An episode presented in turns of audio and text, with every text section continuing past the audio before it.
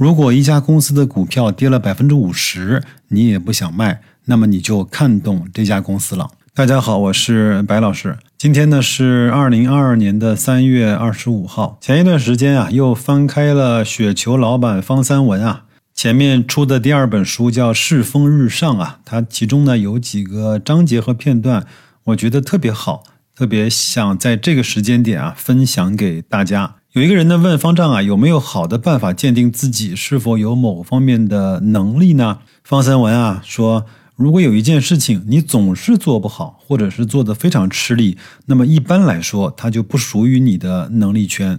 比如从生活中来说啊，你坚持跑步跑了有一段时间了，但是呢依然没有兴趣，或者是找不到其中的要领，那么跑步可能这件事情就不是你的能力圈之内的。从投资来说呢，你特别希望能够通过阅读年报啊，看一些行业的这种。研报呢，来去判断一家上市公司经营的好坏。但是呢，这件事情你做的非常吃力，看了很多时间之后呢，还是一知半解的。可能这样的方式，在你的投资中就属于超出了你的能力圈的边际的。这位球友啊，又问：那么怎么才能够确定自己不具备看懂某家公司的能力呢？或者说，怎么样才能够算？有能力去看懂某一家公司呢？方丈说啊，如果你买入一家公司股票的时候呢，一点儿也不犹豫，并且呢，它跌了百分之五十，你也不想卖，那么这个时候你就看懂了这家公司的。另外一个听友啊，就开始问啊，如果你真的看懂了，怎么可能会跌这么多呢？买入的时候，你的逻辑是否会有错误？股票市场跌百分之五十不卖的人不少，都是散户觉得反正被套了，干脆不管了，放几年，连自己买的什么股票叫什么名字都给忘了。方丈说啊，因为市场的涨跌本身就是一种不可预测的事情。巴菲特呢也有多次买入后继续下跌百分之五十的标的，就有点像这次芒格买的阿里啊，从一百八两百块一直跌到了一百块美金左右哈。那位网友呢有点不依不饶啊，说巴菲特啊这种情况呢和国运有很大的关系，市场呢必须是持续向好的。至少呢，我身边炒股能力还不错的朋友里，没有跌百分之五十，还很淡定的拿着或者是加仓的，倒是有很多小散户啊，被套之后拿的异常坚定的，特别有意思啊！我觉得现在处在我们中国的投资者呢，其实和国运也有着息息相关的联系啊。那我们的市场呢，是不是持续向好的？各位扪心自问一下，你认可吗？在听我节目的各位听友里啊，你有没有过买入一只标的跌了百分之五十，依然从容淡定的？如果有呢，请在节目留言区告诉我一下，好吗？或者说呢，你对方丈这句买了一家公司的股票跌了百分之五十，你也不愿意卖，也不怕的话，那么你就看懂了这家公司这样的一个结论和观点，有什么样的意见，也欢迎你在留言区告诉白老师。以上呢是第一个问题，那第二个问题呢，其实和这个问题其实是有一定的关联性的。这个问题呢，就是如何对待公司经营业绩的这种波动性。哈，方丈说啊，无论我们选择的公司如何优秀，无论我们买入的时候的估值如何的公允，我们所投的公司啊，经营呢一定会出现我们预料之外的这种波动。基本面上表现为公司的产品没有按时交付，市场扩张啊遇到了麻烦，财务上的表现呢，经营的这种营收啊、盈利啊、利润率与预期呢有偏差，这个时候啊，该公司的股价往往也会波动。我们应该如何应对这种波动呢？可能投资者预设了一个最理想的模式，就是当公司经营呢向坏的方向波动之前，就卖出股票；公司呢经营向好的方向波动的时候呢，就买入股票，这样就太美好了。但实话实说，这非常难。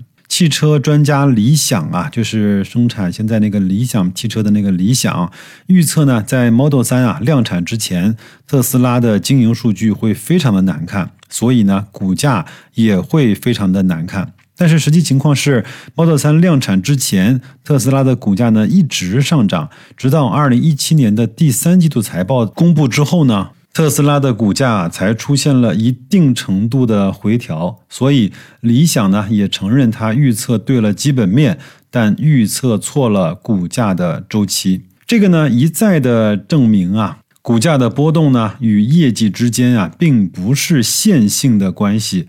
要从公司经营业绩的角度事先把握股价波动，非常的困难。但是呢，经营业绩的波动未必呢完全不能够去利用。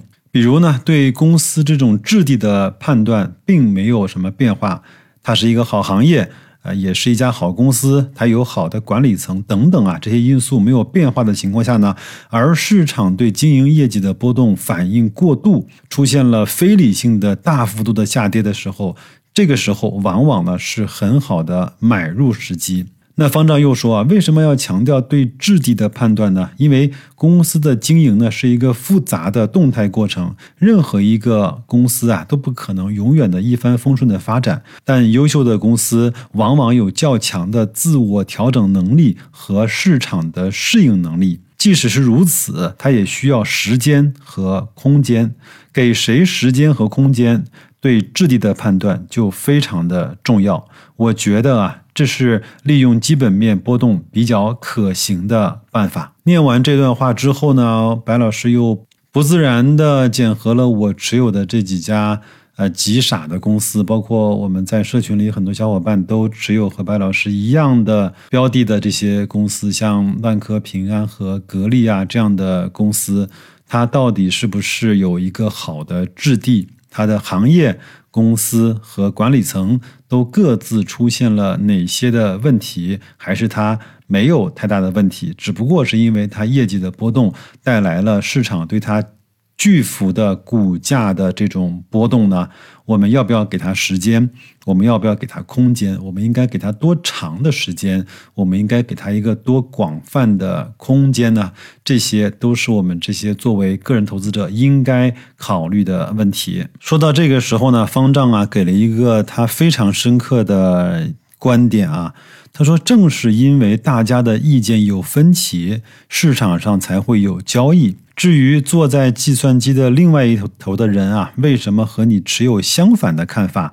这个事情不用去琢磨，因为你永远也琢磨不明白。就是当你买的时候，你认为这个股票呢一定会涨到比你买的成本高，对吗？但是呢，另外一个人卖给你的时候，他一定认为在这个时间段，他卖出的就是这个股票的最高的价格。不然他为什么要卖给你呢？昨天呢，三点钟结束交易之后呢，白老师在社群里啊讲了一句话，我说我非常喜欢这几天格力的这种走势啊，每一天呢上上下下波动呢就一个点左右。成交额呢就锁定在十个亿以下，这个呢是很多年以来啊格力不曾有的这种死水一潭的这样的交易的场景。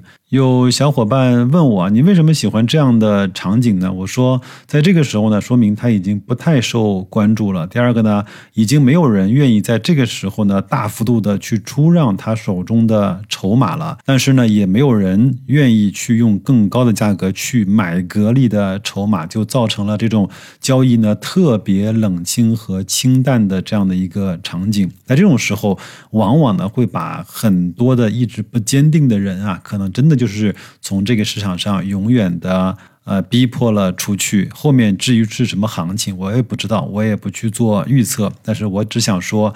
我从我非常个人和主观这种比较浅薄的这种观点呢，认为格力基本上在我的衡量中还是一家非常好，甚至是优秀的公司。我期待它能够在时间和空间上都走出它自己的困境。在这种底部的盘整期啊，我特别看重分红和收股息。有人如果认为股息呢是数字游戏的话，没事儿，你不要，我要，给我一个敝帚自珍的机会吧，好吧，今天呢就聊到这儿，祝各位工作愉快，投资顺利，周末好好休息，再见。